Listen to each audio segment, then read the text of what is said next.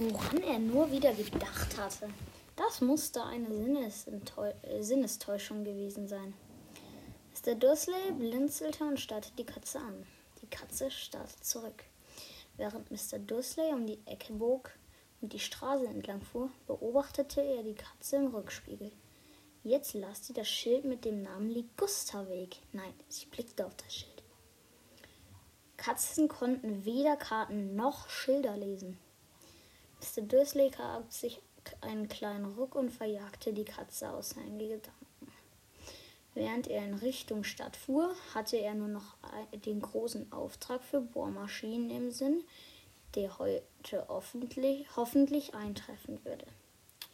Doch am Stadtrand wurden die Bohrmaschinen von etwas anderem aus seinen Gedanken verdrängt.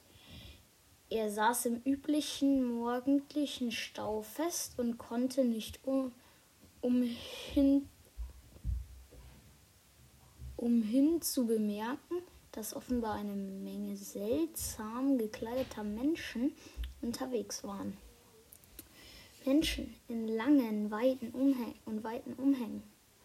Mr. Dursley konnte Leute nicht ausstehen, die sich komisch anzogen wie sich die jungen Leute herausputzten.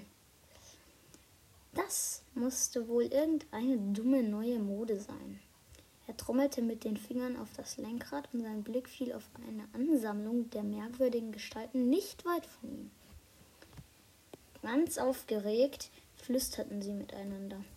Erzürnt stellte Mr. Dursley fest, dass einige von ihnen überhaupt nicht jung waren. Nanu, dieser Mann dort musste älter sein als er und trug einen smaragdgrünen Umhang. Der hatte vielleicht Nerven. Doch dann fiel Mr. Dursley plötzlich ein, dass dies wohl eine verrückte Verkleidung sein musste. Die Leute sammelten offenbar für irgendetwas. Ja, so musste es sein.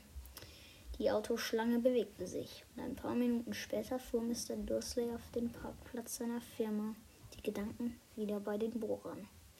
In seinem Büro im neunten Stock saß der Dursley immer mit dem Rücken zum Fenster.